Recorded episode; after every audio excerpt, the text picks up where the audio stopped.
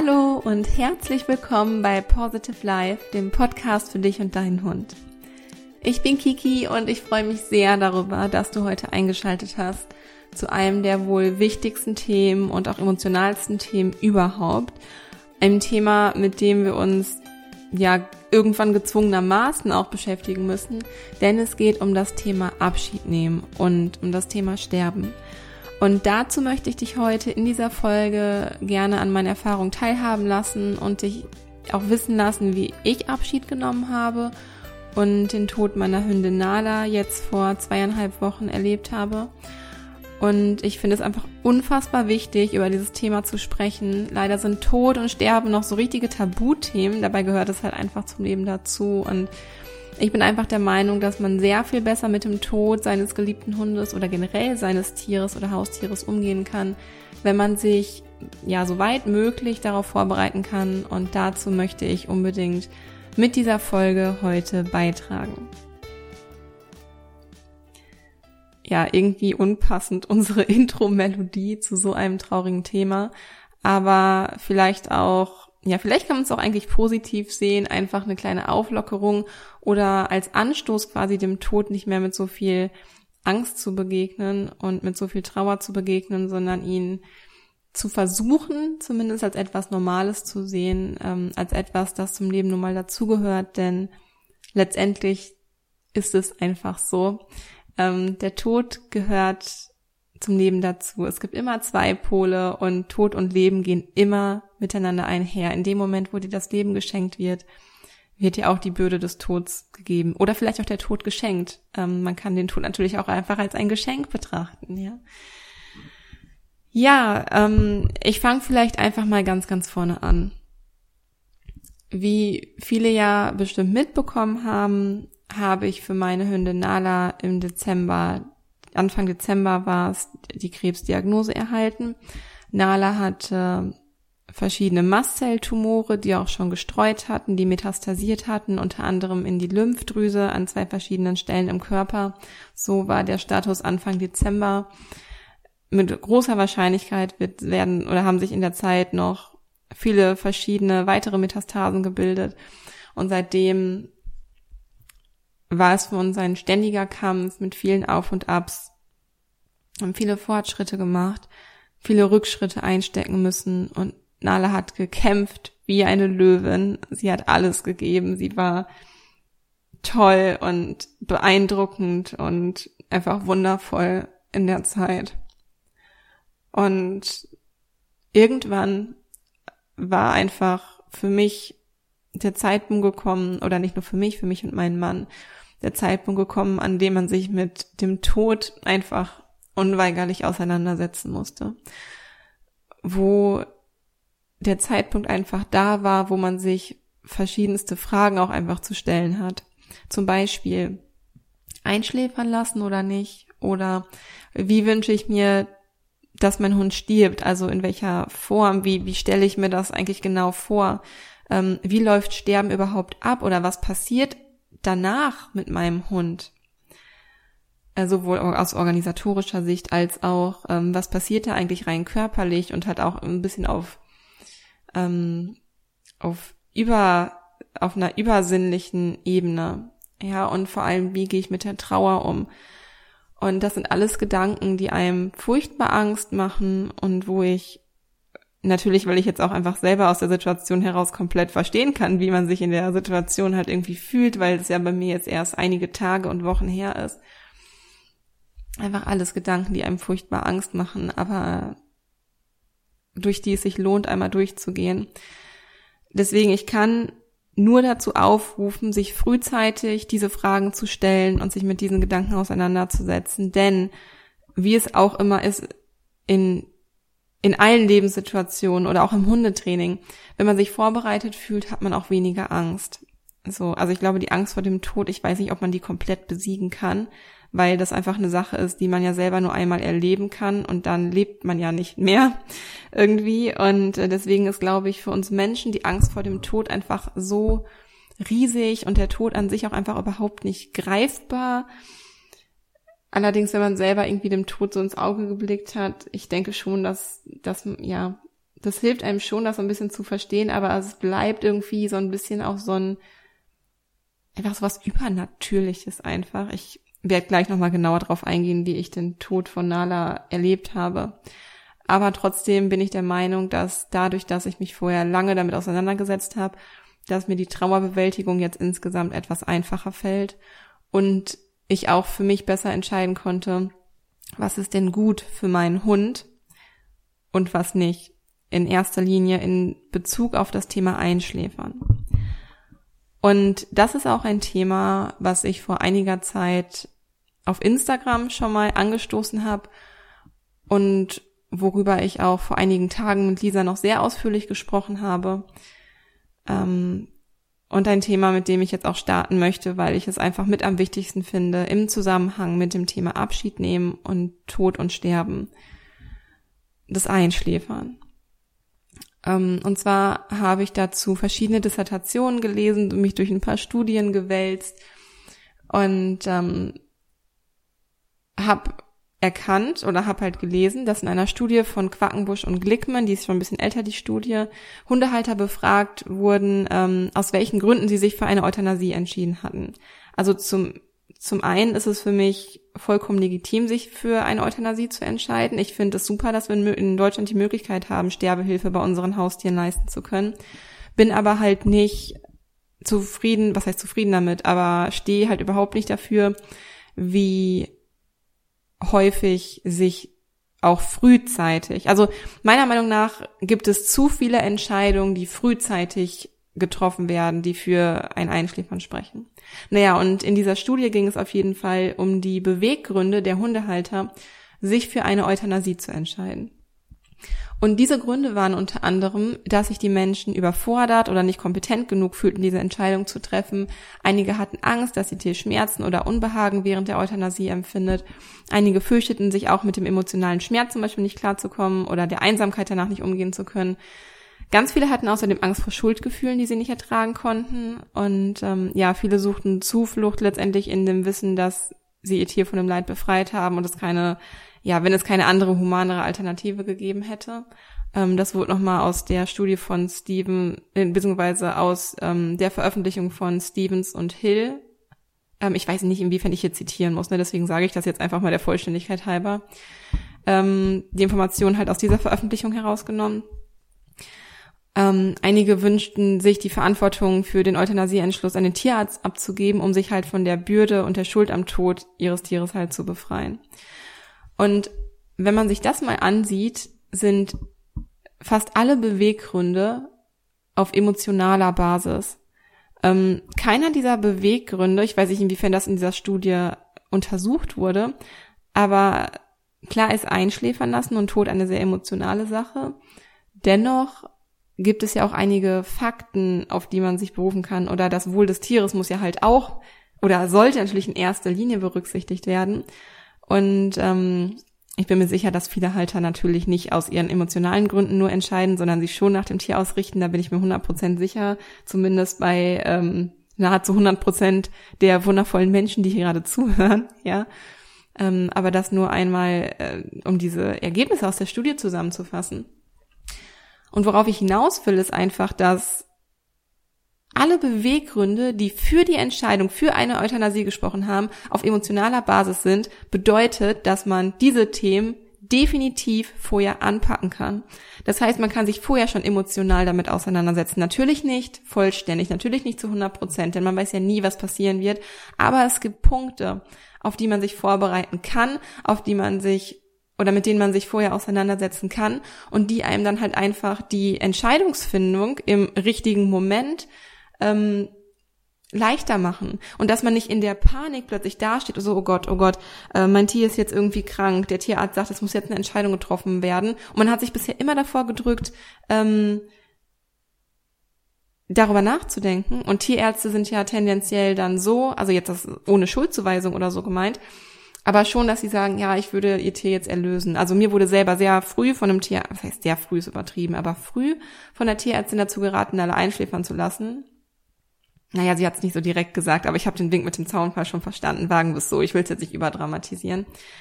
Und in dem Moment verlässt man sich ja auf seinen Tierarzt und vertraut ihm und gibt die Verantwortung in dem Moment an seinen Tierarzt ab, weil man sich selbst bis zu dem Zeitpunkt davor gescheut hat, sich mit dem Thema auseinanderzusetzen und dann einfach überfordert ist in dem Moment. Ich meine, das ist ja auch selbstverständlich. Natürlich ist man dann überfordert mit dem Gedanken. Das ist ja auch eine furchtbar schwierige Entscheidung. Und deswegen diese Podcast-Folge. Also ich werde hier in dieser Podcast-Folge einige Themen ansprechen und vielleicht auch ein oder zwei makabere Punkte, weil ich einfach finde, dass man das wissen sollte als Hundehalter und weil ich es halt vorher zum Teil auch nicht wusste. Und möchte dazu an. Und dazu gehört auch die emotionale Trauerverarbeitung im Vorhinein. Kann man das irgendwie sagen? Es ist quasi eine, Vor eine Vorarbeit in der Trauerabarbeitung, die wir quasi leisten können. Das möchte ich mit dieser Folge hier so ein bisschen schaffen. Gerade oder insbesondere gerade für alle Menschen, die ein krankes Tier oder einen kranken Hund begleiten oder die vielleicht auch eine Krebsdiagnose haben und die sehen, dass es vielleicht in einigen Wochen so weit sein könnte, dass der Hund gehen möchte. Und vielleicht zu der Statistik oder zu dieser Dissertation ähm, von Quackenbusch und Glickmann, beziehungsweise die Studie ist von Quackenbusch und Glickmann, die Dissertation ähm, heißt Untersuchung zur Euthanasieentscheidung von Tierbesitzern hinsichtlich Entscheidungsfindung, Umgang und Trauerbewältigung von Lena Caroline Voigt aus 2017. Also das einmal hier der Vollständigkeit halber. Auf jeden Fall kam in dieser Studie heraus, dass sich 90 Prozent der Probanden für eine Euthanasie entschieden haben, wenn die Entscheidung für oder gegen eine Erlösung gefällt werden musste.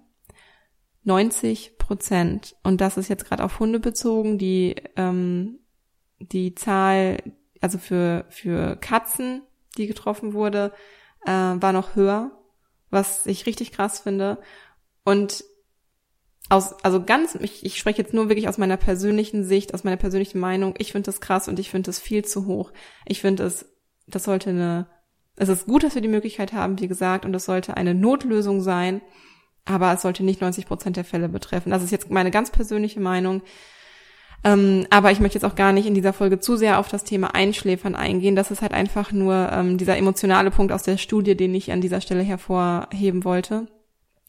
Ähm, wir haben vor ein paar Tagen eine Podcast-Folge auch dazu aufgenommen für, wir haben ja noch einen zweiten Podcast, den Deine Tierwelt Podcast Pet Talks, wo wir auch diverse Themen besprechen. Da haben wir zum Beispiel auch vor kurzem über Kastrationen gesprochen und ähm, ja, was ja auch immer ein sehr diskutiertes Thema ist. Und haben da halt jetzt eben eine Podcast-Folge zum Thema Einschläfern veröffentlicht und gehen dann nochmal ins Detail auf die Daten und auf die Fakten ein, auch auf die ethischen Gründe ein. Falls euch das genauer interessiert, hört da sehr gerne mal rein. Ähm, das kann ich euch nur raten. Also da kommen noch mal so ein paar Fakten auf den Tisch. Vielleicht ist das ja interessant für euch, gerade wenn ihr ähm, darüber nachdenkt, soll ich meinen Hund einschläfern oder nicht. Ja. Ja, und ich wollte, muss sagen, dass ich für mich und für Nala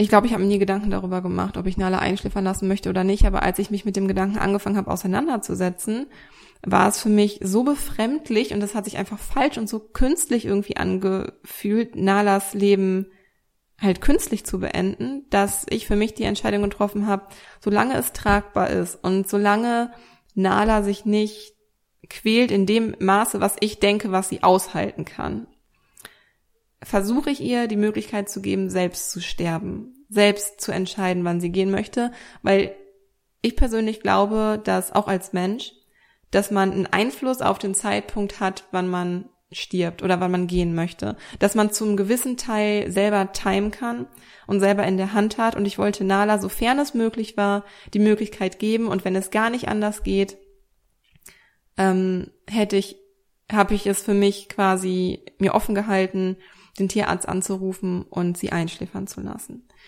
Und tatsächlich bis zum letzten Tag, als sie dann letztendlich gestorben ist, ähm, war ich mir auch sicher, dass sie selber die Entscheidung trifft und die Entscheidung hat sie letztendlich auch selber getroffen, aber ich war kurz davor, an dem Tag, an dem sie dann gestorben ist, war ich kurz davor, den Tierarzt anzurufen, weil ich plötzlich so geschockt war und so Angst hatte, dass ich gesagt habe, okay, der Tierarzt muss jetzt vorbeikommen. Ähm, das ist ein Punkt, wo ich das Nala auch nicht mehr zumuten möchte. Ja, also letztendlich ist es eine Entscheidung, die jeder selbst treffen muss, die auch ganz, ganz wichtig ist und unbedingt notwendig ist, dass diese Entscheidung jeder für sich selber trifft, auch wenn es eine sehr schwierige Entscheidung ist. Aber ähm, ja, also ja, natürlich ist es keine leichte Entscheidung, aber es sollte nicht der Normalfall sein, dass Einschläfern das Ende bedeutet. Ähm, das möchte ich an dieser Stelle nochmal sagen und was das, was den Tod von Nale angeht, da gehe ich jetzt gleich nochmal genauer drauf ein. Ich wollte nur unbedingt jetzt einmal mich zu dem Thema Einschläfern noch geäußert haben. Genau. Ja, ähm, dann habe ich ja in der Einleitung gerade schon angesprochen, dass man sich auf jeden Fall vorher Gedanken machen sollte, welchen Tod man sich für seinen Hund wünscht und was man selbst auch tragen kann, was man seinem Hund zutrauen möchte, was man sich selbst zutrauen möchte. Denn viele Menschen haben auch einfach Schuldgefühle, wenn sie ihren Hund dann ja, in Anführungsstrichen erlösen. Es gibt aber auch viele Menschen, die Schuldgefühle haben, wenn sie ihren Hund nicht erlösen und eben selbst sterben lassen. Und ich persönlich denke, dass das komplett auf den Hund und die Situation angepasst sein sollte. Kein Hund sollte so viel Leid erfahren müssen, dass man es ihm nicht weiter zutrauen kann. Aber ich denke auch ein gewisses Maß an Leid können unsere Hunde aber ertragen. Ähm, das hört sich jetzt ein bisschen harsh an, aber dieser Prozess, ähm, auch Schmerzen zu ertragen, das gehört zum Leben und zum Sterben halt auch irgendwie einfach dazu. Und wir Menschen ertragen auch Schmerzen körperliche Schmerzen, seelische Schmerzen oder psychische Schmerzen. Und sofern wir es können, können wir versuchen, Leid von unseren Hunden fernzuhalten. Aber gerade was das Sterben betrifft, denke ich, dass, oder wenn es halt auch ein längerer Krankheitsweg ist, muss der Hund ja auch versuchen zu verstehen, warum er stirbt, einfach um damit die Seele auch mit dem Körper abschließen kann vielleicht. Ich weiß es nicht. Ich finde, das, was tragbar ist, darf man dem Hund auch zumuten auszuhalten, weil es halt einfach dazugehört. Ich meine, rein biologisch gesehen ist Schmerz halt einfach ähm, ein Signal, dass gerade was nicht stimmt. Und dem Hund kann man es ja nicht einfach logisch erklären. Du hast gerade Krebs und deshalb empfindest du das oder deshalb musst du die Schmerzen ertragen und deshalb gebe ich dir Schmerztabletten oder was weiß ich, aber der Hund weiß dann trotzdem, dass er stirbt. Also irgendwie gehört das Wissen und der Schmerz für den Hund zu einem gewissen Grad auch irgendwie dazu, finde ich. Und wir können auch schlicht und einfach unserem Hund auch nicht alles abnehmen. Es geht einfach nicht. Das können wir unseren Kindern nicht abnehmen, unseren Liebsten nicht abnehmen, unseren Hunden nicht abnehmen. Es geht einfach nicht. Natürlich können wir Schmerzmittel geben und das habe ich zum Teil zum Beispiel auch gemacht. Aber der Hund sollte schon verstehen, was mit seinem Körper und mit seinem Leben da irgendwie gerade passiert, finde ich. Und letztendlich ist es halt eben auch eine Sache des Glaubens und der eigenen Überzeugung. Ich zum Beispiel bin der Überzeugung, dass alle Lebewesen eine Seele haben und dass die Seele irgendwie nicht in Frieden gehen kann, wenn man das Leben des Tieres frühzeitig beendet. Also mit frühzeitig meine ich an dieser Stelle jetzt nicht generell einschläfern, ähm, sondern frühzeitig einschläfern. Zum Beispiel habe ich auf Instagram, ähm, habe ich ja Nalas kompletten Krankheitsverlauf geschildert, um darüber zu informieren. Und natürlich waren da auch die ein oder anderen, zwar sehr wenige, aber schon der ein oder andere Hundehalter dabei, der der Meinung war, ich sollte Nala einschläfern lassen. Ähm, schon nach einigen Wochen kurz nach der Diagnose. Und das war einige, ich glaube irgendwie zwei, drei Tage, nachdem ich Nala noch bald spielt in meiner Instagram-Story gezeigt habe Sie ist noch im Garten rumgelaufen und hat Ball gespielt und rein weil wir die Diagnose hatten, habe ich den Rat, in Anführungsstrichen Ratschlag, von Menschen bekommen, wie kannst du dein Tier so leiden lassen? Wie kannst du dem das antun? Wann lässt du es endlich einschläfern? Und das fand ich wirklich furchtbar, weil das ist doch nicht der Normalfall. Wieso sollte ich mein Tier einschläfern lassen? Vielleicht, natürlich hatte, ich, natürlich hatte Nala da Schmerzen. Der Hund hatte Krebs. Selbstverständlich hatte der zwischendurch Schmerzen und selbstverständlich geht es so einem Tier dann nicht gut. Aber sie hat Ball gespielt und sie hat glückliche Momente gehabt. Sie hat bis ganz zum Schluss noch mit dem Schwänzchen gewählt, wenn wir nach Hause kamen und hat irgendwie alles mitgenommen, was, was sie konnte. Und ich bin mir so sicher, dass sie das auch wollte und sie hat dafür gekämpft, dass sie das konnte. Das nehme ich ihr doch nicht einfach weg. Also jetzt auf meinen Fall mit Nala bezogen. Und das wäre jetzt ein Punkt, wo ich sagen würde, hätte ich sie zu diesem Zeitpunkt eingeschläfert, das wäre falsch gewesen. Und dann wäre es vielleicht für die Seele einfach schwierig gewesen, sich vom Erfolg, also nicht erfolgreich vom Körper zu trennen, aber einfach friedlich zu gehen. Und ich hatte für mich und Nala den Wunsch, dass sie selbst entscheiden kann, wann sie gehen will und ja, habe es mich in den letzten Tagen aber eben auch in Betracht gezogen und mich darauf vorbereitet, innerlich sie einschläfern zu lassen. Also diese Möglichkeit war nie vollends weg aus meinem Kopf. Ähm, aber der Zeitpunkt, den richtigen Zeitpunkt zu finden, das war schon sehr schwer. Und ja, letztendlich, ich, ich fühle mich komplett richtig mit meiner Entscheidung, so wie ich es getroffen habe. Und das ist das Wichtigste, weil die Schuldgefühle sich danach, äh, ich glaube, dass viele Hundehalter von Schuldgefühlen geplagt sind. Und ich hatte auch Schuldgefühle nicht unbedingt auf das Sterben bezogen oder Einschläfern bezogen, aber ja, so, was hätte man noch besser machen können? Ähm, sowas halt in erster Linie. Und deshalb finde ich es einfach sehr wichtig, sich vorher Gedanken zu machen, wie man sich, wie man es sich für sich und in erster Linie aber für seinen Hund wünscht. Und eben dann, was man selbst tragen kann. Genau, so viel zu diesem Punkt. Ja, und jetzt zum schwierigsten Punkt und wahrscheinlich auch den Punkt, den, den die meisten Leute interessieren hier gerade und äh, wovor ich mich bisher so ein bisschen gedrückt habe, nämlich ähm, weil ich das sehr schwierig finde und weil ich es auch sehr schwer zu verarbeiten finde, aber was einfach der Punkt ist, über den ich halt auch sehr ähm, gerne sprechen möchte, wie das Sterben, wie das Sterben an sich eigentlich abläuft. Und ähm, ganz viele Menschen haben mir vorher gesagt, Kiki, wenn es soweit ist, dass Nala gehen will, dann wirst du es schon wissen, du wirst das merken. Und ich habe es auch gemerkt, ich habe ich habe es irgendwann verstanden, ähm, aber es ging bei Nala alles sehr, sehr schnell. Also Nuki ist morgens zur Arbeit gefahren, ähm, hat Nala noch Tschüss gesagt und Nala war so wie die Tage zuvor, wie sich halt unsere neue Morgenroutine halt so entwickelt hatte. Sie lag vor ihrem Körbchen, so an der Couch gelehnt ähm, und war natürlich schon sehr schlapp, weil sie tagelang nichts gegessen hatte und ich habe mich komplett schon darauf eingestellt, ähm, dass es in den nächsten Tagen soweit sein könnte, dass sie entweder von selbst geht oder ähm, der Tierarzt halt kommen muss. Aber ich hatte auch trotzdem noch Hoffnung, dass sie nochmal die Kurve kriegt, denn der Tumor war fast weg zum Schluss mit unserer Form der Behandlung. Sie hat das so tapfer gemacht, aber letztendlich hatte der Körper, war der Körper so mit diesem Prozess beschäftigt, dass er kaum noch Kraft hatte für lebenserhaltende Maßnahmen. Und ich denke, dass sie halt einfach zu schwach letztendlich war und auch nicht mal, mich nicht mal mehr Kraft hatte, um ihr Essen quasi zu verdauen und deshalb auch nichts essen wollte.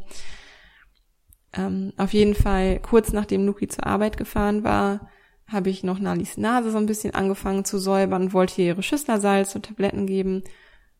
Und plötzlich fing sie dann an zu jammern, was irgendwie sehr unüblich für Nala war, so richtig, als ob sie so ein richtiges Unwohlsein hätte. Und kurz darauf fing sie an zu schreien. Und das war für mich ein Riesenschock. Und das ist das aller, aller, aller Wichtigste, das ich euch in dieser Folge mitgeben möchte und worauf ich euch unbedingt vorbereiten möchte.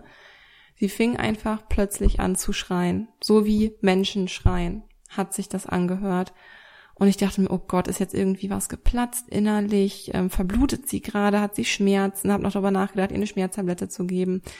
Wollte den Tierarzt anrufen und ähm, dann hatte sie sich noch eingenässt, habe ja, war eigentlich vorher die ganze Zeit dabei, ihre Nase zu säubern, dass sie richtig atmen kann, weil die Nase so verkrustet war. Und dann habe ich es gecheckt, dass es keine Schmerzen waren. Oder ja, vielleicht, es werden vielleicht auch Schmerzen gewesen sein. Ich glaube nur nicht, dass sie von jetzt auf gleich plötzlich ganz krasse Schmerzen hatte. Dann habe ich verstanden, dass dieses Schreien und dieses Vokalisieren bedeutet, dass sie jetzt stirbt ich, also es hat relativ schnell Klick gemacht und ich, ich war nur einfach so geschockt, weil ich mir dachte, sie hat nie was gesagt, obwohl sie natürlich Schmerzen hatte in den letzten Wochen. Ähm, aber sie hat einfach richtig geschrien und das ist das Furchtbarste, das Schrecklichste an der ganzen Sache gewesen. Es hat mich so geschockt, ich habe mich so hilflos in dem Moment gefühlt. Ich wusste überhaupt nicht, warum sie das jetzt macht. Und äh, wieso, weshalb, warum, was, was jetzt passiert, was ich tun sollte. Und ich habe mich so viel um Nala gekümmert. Ich mich so viel informiert und das ist einfach eine Sache, die wusste ich nicht. Und habe dann für mich verstanden, okay, sie ist jetzt so weit zu sterben, habe Luki angerufen, gesagt, komm von der Arbeit nach Hause so schnell wie du kannst. Leider hat es nicht geschafft. Und dann ging auch alles relativ schnell. Ähm, das waren vielleicht 15 oder 20 Minuten, dass ich dann bei ihr war. Ich habe sie, wie gesagt, noch kurz sauber gemacht, ähm, weil sie sich eingenässt hatte ähm, habe ihr Platz gemacht, habe mir ein Kissen geholt und mich zu ihr gesetzt und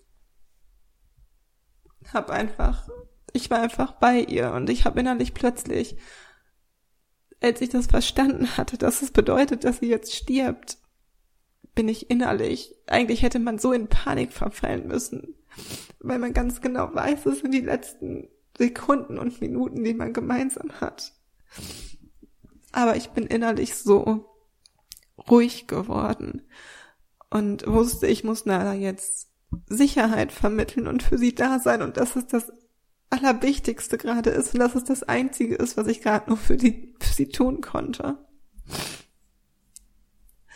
Also habe ich es irgendwie geschafft, innerlich komplett ruhig zu werden und einfach bei ihr zu sein. Und ich konnte sie auch nicht, man denkt ja immer, wenn mein Hund stirbt, dann nehme ich ihn in den Arm und, und das, das ging zum Beispiel gar nicht, das hätte ihr in dem Moment gar nicht, gar nicht gut getan. Man stellt sich das halt immer so vor und bereitet sich darauf vor, aber in dem Moment ist es einfach so wichtig, alle Entscheidungen für seinen Hund zu treffen und ihm das zu geben, was er braucht. Und sie lag halt so auf der Seite und hat irgendwann angefangen, ich dachte so, hey, muss sie sich jetzt übergeben und hatte so ein ganz bisschen Schaum vorm Maul auch. Und dann hing die Zunge aber nicht so, wie sie sich, wenn sie sich übergeben musste, sondern die Zunge hing schon quasi so an der Seite. Und sie hat quasi gewürgt und da wusste ich, okay, es sind jetzt einfach nur noch ein paar Atemzüge und dann war sie einfach weg und die Augen da aufgerissen und sie lag einfach seitlich liegend auf dem Boden und dann kam sie aber irgendwie noch mal wieder oder hat noch mal so gezuckt. Fünfmal ging das so, dass ich irgendwie dachte, okay, sie ist jetzt gerade gestorben und dann hat sie sich aber trotzdem noch mal irgendwie so bewegt. Ich, vielleicht waren das auch so letzte Zuckungen. Ich, ich, ich denke schon, dass es das war. Und das Einzige, was ich die ganze Zeit nur sagen konnte, ist, dass ich sie liebe und wie dankbar ich ihr war. Und ich saß einfach vor ihr und hatte meine Hände, hatte meine Hände auf ihr. Dass sie wusste, dass ich da war und dass sie sich nicht allein fühlt. Und ich bin mir so sicher. Ich bin mir so sicher, dass sie das irgendwie getimt hat. Ich weiß, das hört sich so ein bisschen verrückt an, aber sie hat genau angefangen, als Luki weg war und hat das einfach sie hat mir quasi das größte Geschenk gemacht, was sie irgendwie machen konnte. Dass sie, dass sie mich einfach bei ihr hat sein lassen, als sie gegangen ist. Das war so wichtig für mich und ich bin, ich bin so voller Dankbarkeit dafür, dass sie mir diese Möglichkeit gegeben hat.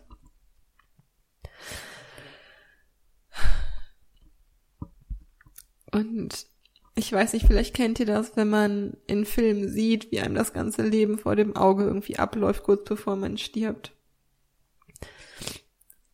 Ähm, das, genau das habe ich mit Nala gesehen. Ich habe irgendwie von dem Moment, wo ich sie das erste Mal, wo ich sie das erste Mal gesehen habe, so viele wunderschöne Momente, die irgendwie an mir vorbei gelaufen sind. Alle Bilder hatte ich plötzlich im Kopf. Ich habe überhaupt nicht an das Schlechte gedacht. Ich war irgendwie war sie für mich so weit weg, aber ich habe mich auch so mit ihr verbunden gefühlt. Und es war wirklich furchtbar für mich und es war wirklich eine schreckliche Erfahrung und ich kann jeden Hundehalter verstehen, der sagt, dass, dass er sich das nicht zutraut, beim Sterben dabei zu sein. Aber ich finde, sollte, diese Erfahrung sollte man seinem Hund zuliebe machen. Man sollte seinen Hund nicht alleine gehen lassen, wenn man irgendwie die Möglichkeit hat. Ja, und letztendlich hat Nala mir damit meinen letzten Wunsch erfüllt und wir sind den letzten Weg zusammengegangen und das bedeutet mir einfach die Welt. Von der ersten bis zur letzten Sekunde, seit sie bei uns war, war sie einfach mein Seelenhund und ich kann euch nicht beschreiben, wie sehr es schmerzt und wie sehr sie mir fehlt. Es ist, als ob sie im Urlaub ist und jetzt am Mama langsam wieder zurückkommen könnte. Oder wir im Urlaub waren und sie jetzt nach zwei Wochen irgendwie wiedersehen. Aber man kommt nach Hause und man ist so gewohnt, dass der Hund freudig auf einen zugelaufen kommt, aber es ist einfach keiner mehr da. Und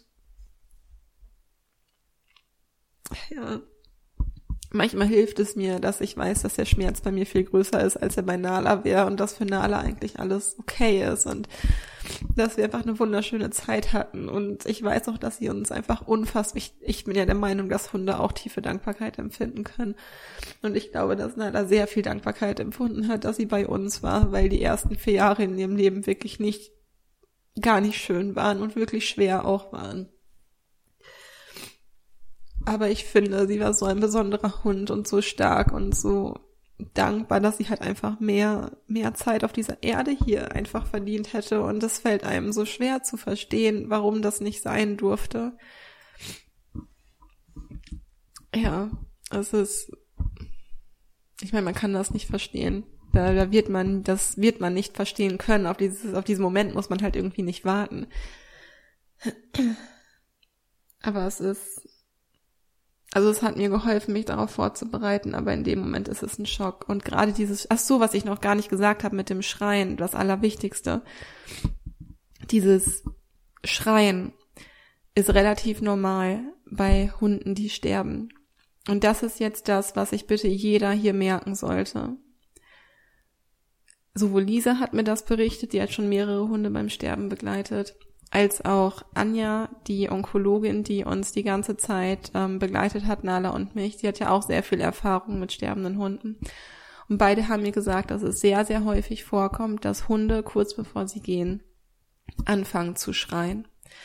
Und es damit begründet, dass es ja zum einen halt was damit zu tun hat, dass sich halt einfach die Seele vom Körper löst. löst. Ähm, vielleicht, was ich mir auch vorstellen kann, sind es einfach so die letzten Kraftreserven, die der Körper noch übrig hat und die der Hund versucht halt irgendwie loszulassen, damit der Körper halt endlich ähm, kraftlos ist und die Seele sich komplett halt einfach lösen kann. Ähm, ich kann mir auch vorstellen, dass Hunde halt auch einfach aus Angst vielleicht schreien. Ich meine, alle sagen, für Hunde ist Sterben was Normales, aber trotzdem machen Hunde Sterben genauso nur einmal im Leben durch, wie wir Menschen auch. Und in Nalas Augen, das sah halt aus wie Panik und Angst, als sie so geschrien hat. Und ich kann mir schon vorstellen, dass Hunde auch in diesem Moment einfach Angst haben. Also ich meine, es gibt keine Studien zu sowas. Ich kann da einfach nur echt meine Einschätzung, wie ich es jetzt erlebt habe, irgendwie geben. Also ich kann jetzt nicht irgendwie behaupten, dass es ein besonders schöner Tod gewesen wäre oder sie besonders friedlich eingeschlafen ist. Sie hat dafür gekämpft, dass sie jetzt endlich gehen durfte. So habe ich das wahrgenommen. Ähm, aber was einfach für jeden, der hier gerade zuhört, wichtig ist zu wissen, dieses Schreien, wenn euch das passiert, nicht in Panik zu verfallen, sondern es eher als Signal zu nehmen, okay, setzt euch zu euren Hunden und genießt jede einzelne Sekunde, die ihr jetzt noch zusammen habt, weil das sind die letzten Sekunden. Und das sind jetzt keine krassen Schmerzen oder so, die der Hund in dem Moment empfindet, oder zumindest ist das nicht der Grund, weshalb der Hund schreit, dieses Schreien ist ein richtig krasses Schreien. Das, was, sowas habe ich noch nie bei Hunden gehört. Ähm, und ich hätte, hätte ich das gewusst, hätte ich mich halt einfach sicherer gefühlt und hätte mich noch ein bisschen schneller auf Nala einstellen können. Ich meine, es ist auch gut, selbst zu der Erkenntnis zu kommen. Aber könnte ich es mir aussuchen, hätte ich es wissen wollen. Und deswegen sage ich das an dieser Stelle. Und finde das einfach unfassbar wichtig. Ja, und was passiert dann mit dem Hund? Das ist auch, jetzt kommen so ein paar echt makabere Punkte. Ähm, ja, kann man schon so sagen. Also sie lag dann halt da und die Welt war für mich irgendwie zusammengebrochen und ich konnte nichts anderes tun als weinen und verzweifelt sein und es einfach auch nicht fassen, dass dieser Moment einfach plötzlich da war. Und ich musste meinem Mann die Nachricht dann noch überbringen. Der hatte sich schon auf den Weg nach Hause gemacht. Und dann fragt man sich plötzlich Dinge, die man vorher einfach niemals gedacht hätte. Und ähm, ja, diese Dinge, die jetzt folgen, sind halt einfach ein paar makabere Dinge. Also entweder, wenn ihr das nicht so gut haben könnt, besser ein paar Minuten vorspulen oder die Folge abbrechen, ähm, wenn ihr das nicht so gut haben könnt. Aber ich finde das, also ich möchte da trotzdem gerne drüber reden und darauf vorbereiten. Und zwar ähm, erstens, Nala ist halt mit offenen Augen verstorben und ich wollte sie schließen, die Augen, damit Luki sie nicht so sieht, ähm, wenn er zur Tür reinkommt. Aber das ging irgendwie gar nicht. Das heißt, die Augen waren irgendwie die ganze Zeit weiter offen, was oder so halb zu. Also es ist nicht so, wie man das in Filmen sieht, dass man mit der Hand einmal über die Augen niedergeht und dann sind die halt irgendwie geschlossen oder so. Nö, das hat nicht funktioniert. Kann ich an dieser Stelle einmal sagen. Ähm, letztendlich haben wir es so ein bisschen hinbekommen und die Augenlider so ein bisschen runtergezogen. Und Luki hatte trotzdem noch mal die Möglichkeit, ihr in die Augen zu blicken, aber das waren halt einfach schon wenn man in Augen, Augen blickt und da ist keine Seele hinter, wie zum Beispiel bei ausgestopften Tieren im Museum oder so, das geht halt einfach nicht. Also man sieht, dass da kein Leben drin ist und das war sofort schon so ausdruckslos einfach. Also das zum einen. Und die Totenstarre setzt relativ schnell ein. Also wenn ihr noch mal kuscheln möchtet, euch irgendwie verabschieden möchtet und es sich annähernd nach dem Hund auch anfühlen soll, den ihr kennt, so wie ihr euren Hund kennt, dann macht das innerhalb der ersten Stunde, denn danach wird der Hund kalt. Ich wollte zum Beispiel nach zwei Stunden Nala noch waschen, weil sie, also ich hatte, ich hatte diese, ich habe das zum Glück direkt gemacht. Ich habe Nala noch mal von hinten umarmt, sie in den Arm genommen, sie gekuschelt und das war wirklich, da bin ich wirklich dankbar für, dass ich das gemacht habe und dass ich diese Möglichkeit noch hatte, weil das war wirklich konnte ich auch vorher schon sehr lange nicht mehr richtig machen und das hat mir sehr gut getan in dem Moment. Also mir persönlich hat das geholfen. Und ähm, später hätte ich es kaum noch machen können. Also Luki und ich hatten beide Zeit, uns da nochmal intensiv irgendwie zu verabschieden. Auf jeden Fall wollte ich nach zwei Stunden Nala nochmal waschen, weil sie aufgrund ihrer Entzündung und der offenen Stelle, ähm, also der offenen Wunde, einfach ein bisschen dreckig war, da noch Eiter war und so und wollte sie ein bisschen sauber machen, dass es nicht irgendwie so ganz, ähm, wie sagt man das? Ja, auf jeden Fall so ganz unschön war. Und da hatte die Totenstarre dann aber schon eingesetzt und ich konnte ihr Bein kaum noch vernünftig heben. Also da würde ich wirklich die erste Stunde nutzen, um wirklich noch bei dem Hund zu sein oder bei dem Körper zu sein. Danach wird es halt einfach schon schwierig. Ähm, ein weiterer Punkt, die Hunde fangen dann irgendwann auch an, ich, es ist zu mir total leid, falls das für einige Leute zu krass ist, aber ähm, ja, ich, man kann einfach die wenige Zeit, die man nach dem Tod hat oder während des Todes oder kurz vorher, kann man einfach viel besser nutzen, finde ich, wenn man diese Dinge weiß. Und deswegen sage ich das hier.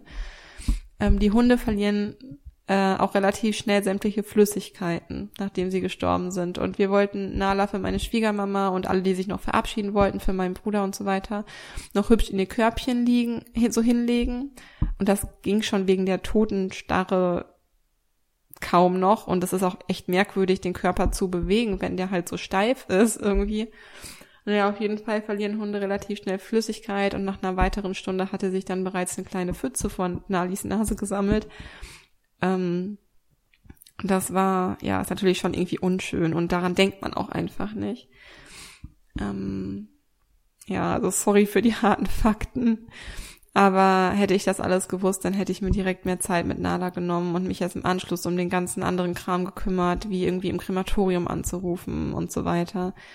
Ähm, deswegen nur so weit. Ach so, und der Hund fängt auch irgendwann an zu riechen. Also bei Nala bestimmt auch wegen ihrer offenen Stelle und wegen dem Eiter am Bauch und so weiter.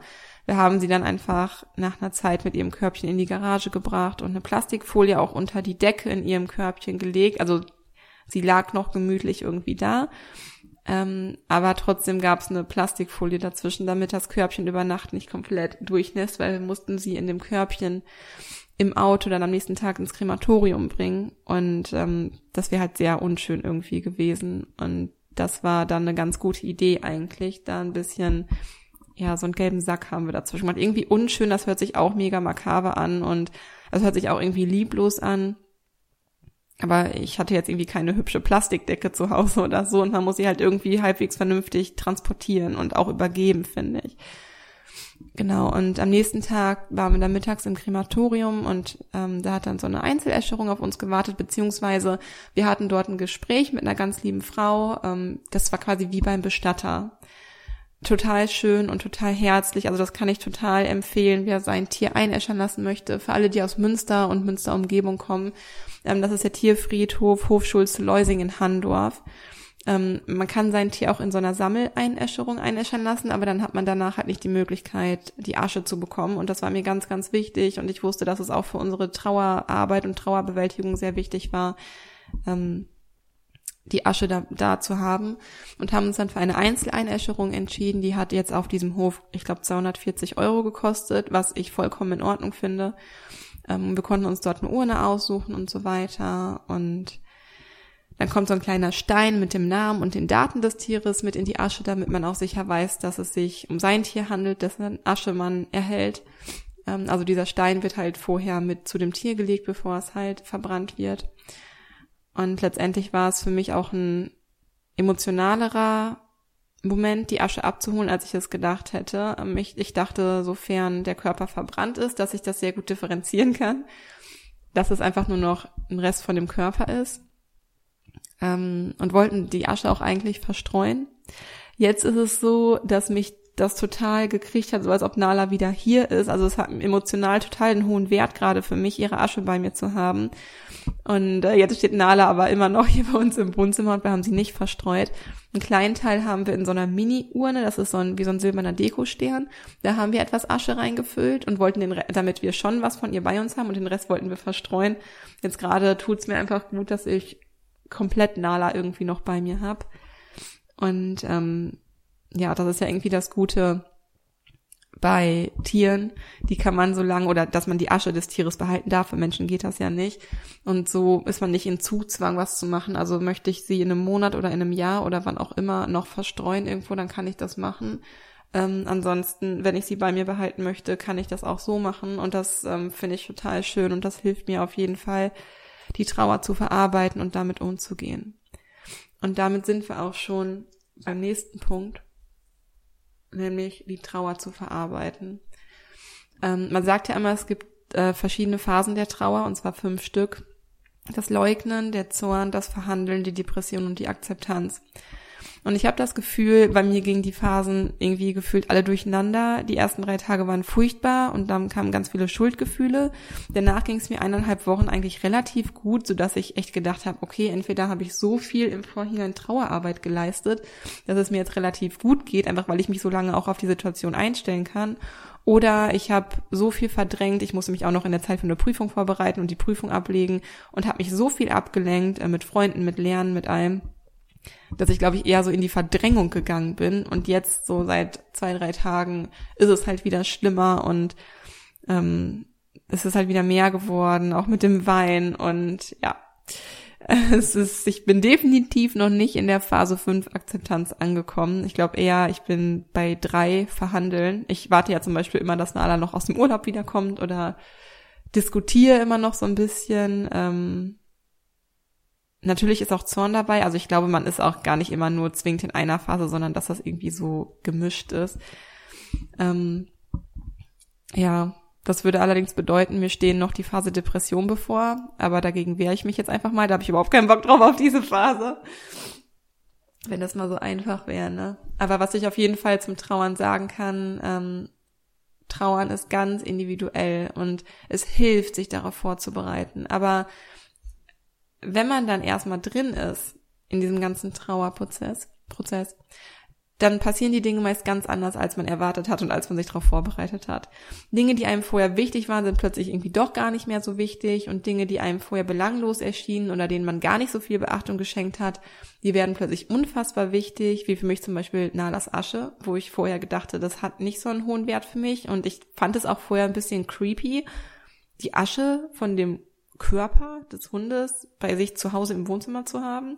Das ist halt irgendwie eine befremdliche Vorstellung und doch ist es eine Sache, die ich gerade brauche, um das zu verarbeiten. Ja, also ähm, ich kann auch sagen, dass es mir jetzt das Trauen einfacher macht, weil ich mich schon seit mindestens vier Wochen gedanklich und emotional darauf eingestellt hatte. Ich wusste ja, dass es passieren kann, auch wenn wir riesige Fortschritte gemacht haben.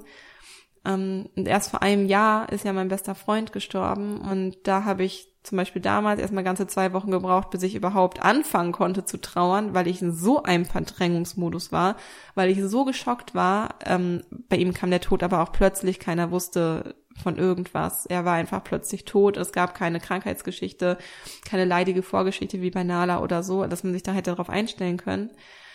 Daher denke ich schon, dass man etwas Vorarbeit leisten kann, einfach weil mir der, also insgesamt kann ich es jetzt besser verarbeiten als bei dem Tod von meinem Freund. Aber es ist trotzdem nochmal etwas ganz anderes. Ähm, es fühlt sich trotzdem anders an und ich glaube, jeder Tod und jeder Abschied, egal wie oft man das schon durch hat, fühlt sich immer anders an. Ich hätte jetzt gedacht, es kommt das gleiche auf mich zu wie Anfang letzten Jahres, als eben mein Freund da gestorben ist. Ähm, aber es ist nicht so. Es ist was anderes. Und ähm, ja, also wie gesagt, ich denke schon, dass man etwas Vorarbeit leisten kann, aber den Rest der Trauer, in Anführungsstrichen Arbeit, irgendwie ist Arbeit ein seltsames Wort dafür, aber andererseits muss man diese Punkte wirklich abarbeiten, ansonsten geht man ja immer nur in die Verdrängung.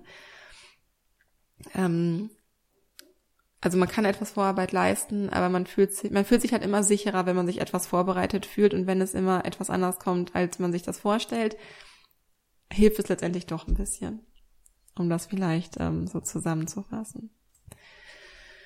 Ja, ähm, das war Nalas und meine Geschichte. Ihr, ihr könnt euch nicht vorstellen, wie unfassbar dankbar ich dafür bin, dass Nala sechs Jahre lang in meinem Leben war und ich habe so viel von ihr gelernt und sie war so besonders und sie ist einfach ein Teil von mir, der jetzt nicht mehr da ist. Es fühlt, ich fühle mich einfach so unvollständig ohne sie. Sie hat so viel Liebe gegeben und so viel Leben, war so geduldig, so rücksichtsvoll, so weise und so sie selbst irgendwie. Sie war einfach so besonders und wir haben einfach zusammengehört und ja, sie bedeutet mir wirklich alles und ich bin überglücklich, dass meine Nali und mein Freund nun gemeinsam im Himmel sind und sich gegenseitig haben und füreinander da sind und zusammen auf mich warten, wenn ich dann irgendwann in ganz weiter Zukunft hoffentlich dazu stoße. Und ähm, ja, das ist für mich einfach eine wunderschöne Vorstellung. Und ich denke sowieso, dass ich die ganze Zeit noch die Möglichkeit habe, mit Nala zu kommunizieren. Manchmal denke ich, dass sie dass sie mir so Zeichen sendet oder ich gehe zum Beispiel hier in der Nähe, also hier in der Umgebung immer joggen und hier, wo ich wohne, sind sehr viele Pferde und bin an der Koppel vorbei und habe dieses Pferd schon so oft gesehen. Und dieses Pferd hat mich die ganze Zeit angestarrt und ist halt zum Zaun gekommen und wollte halt gestreichelt werden, so und bin zu diesem Pferd. Und ich hatte noch nie so eine intensive Begegnung mit einem Pferd. Und ich dachte einfach für eine kurze Zeit, es hat mich einfach an Nala erinnert. Und ich, ich musste so intensiv an Nala denken. Und dieses Pferd hat seinen ganzen Kopf in meinen Oberkörper gedrückt und wollte einfach nur diese Nähe halt irgendwie haben. Ich meine, bestimmt gibt's, ich kenne mich mit Pferden null aus und es gibt bestimmt auch Pferde, die verkuschelter sind und welche, die gar keinen Kontakt zu Menschen mögen oder auf jeden Fall habe ich das noch nie bei einem Pferd so erlebt und das hat mich so an Nala erinnert und manchmal denke ich mir einfach, dieses Pferd habe ich schon so oft gesehen, warum hat es es genau in diesem Moment gemacht oder manchmal kommen auch so Impulse, wo ich mir denke, okay, das könnte jetzt irgendwie Nala sein, die zu mir spricht. Und manchmal wünsche ich mir auch irgendwie, dass egal welcher Hund irgendwann mal bei uns sein wird, wer Nalas Nachfolger sein wird, dass Nalas Seele irgendwie darin enthalten sein wird. Ich kann mir einfach nicht vorstellen, dass sie gar nicht mehr da ist und es finde einfach, dass es eine schöne Vorstellung ist, dass sie irgendwie immer da sein wird und irgendwie über uns wacht und ihre Seele halt trotzdem noch so präsent ist. Das ist das Einzige, was mich das halt irgendwie gerade aushalten lässt. Ja, ähm, ich hoffe wirklich sehr, dass ich euch unsere Geschichte oder euch mit der Geschichte nicht zu so sehr jetzt irgendwie verschreckt habe und euch im Gegenteil vielleicht sogar noch Kraft gegeben habe oder Mut zusprechen konnte, einfach weil ihr jetzt wisst, was euch erwartet oder erwarten könnte, wenn ihr in einer ähnlichen Lage seid. Und ich kann euch echt nur empfehlen, so schwer es auch ist, mutig zu sein und euren Hund beim Sterben zu begleiten. Das ist, ich habe jetzt Schwierigkeiten natürlich, das zu verarbeiten, aber ich finde das für die Bindung so unglaublich wichtig und kraftvoll und auch da ist Bindung halt einfach noch so ein wichtiges Thema und das gehört für mich persönlich einfach dazu. Ich, ich hätte Nala auch unbedingt an meiner Seite haben wollen, wenn ich hätte sterben müssen. Und vielleicht kann man sich so ein bisschen besser in die Situation versetzen. Und an dieser Stelle auch nochmal ein riesiges Dankeschön an die ganze Community, die uns auf unserem gesamten Weg gegen den Krebs begleitet hat. Ihr habt uns so viel Kraft und so viel Liebe geschenkt, was uns so sehr geholfen hat. Und das ist nicht selbstverständlich, gerade im Social-Media-Bereich. Ja, und wie es nun für mich weitergeht, ähm, ich weiß es nicht. Ich bin der Meinung, dass das Universum mir den richtigen Hund zur richtigen Zeit schon begegnen lassen wird. Aktuell ist noch kein weiterer Hund geplant. Es ist nichts Konkretes geplant, aber wer weiß, wie das Leben manchmal so spielt. Ähm, ich möchte mich in den nächsten Wochen oder Monaten auf jeden Fall vermehrt mit dem Tierschutz auseinandersetzen und dem Tierschutz widmen und meine Zeit und Expertise auch damit einbringen, um halt einfach da meinen Beitrag zu leisten und Ach ja, dann sehen wir mal, wie es so weitergeht. Ähm, ich vertraue darin, also selbstverständlich wird es irgendwann äh, wieder einen Hund geben. Ähm, Kiki ohne Hund oder als Hundetrainer ohne Hund. Das ist merkwürdig und das ist befremdlich und für mich. Und selbstverständlich wird es wieder einen Hund geben, aber so weit bin ich noch lange nicht. Und ich vertraue einfach darauf, dass der richtige Hund zu mir kommt, wenn der richtige Zeitpunkt dafür gekommen ist. Und ich werde euch auf jeden Fall alles Wichtige wissen lassen und selbstverständlich seid ihr die Ersten, die es erfahren werdet, wenn hier wieder eine Fellnase einziehen wird. selbstverständlich sage ich hier als erstes Bescheid. Also fühlt euch von Herzen gedrückt. Danke, dass ihr bei dieser so super wichtigen Folge mit dabei wart. Ich sende euch ganz, ganz viel Liebe. Genießt die Woche und gebt euren Hunden heute von mir bitte einen besonders dicken Schmatzer auf die Stute, okay? Alles Liebe für euch und stay positive. Eure Kiki.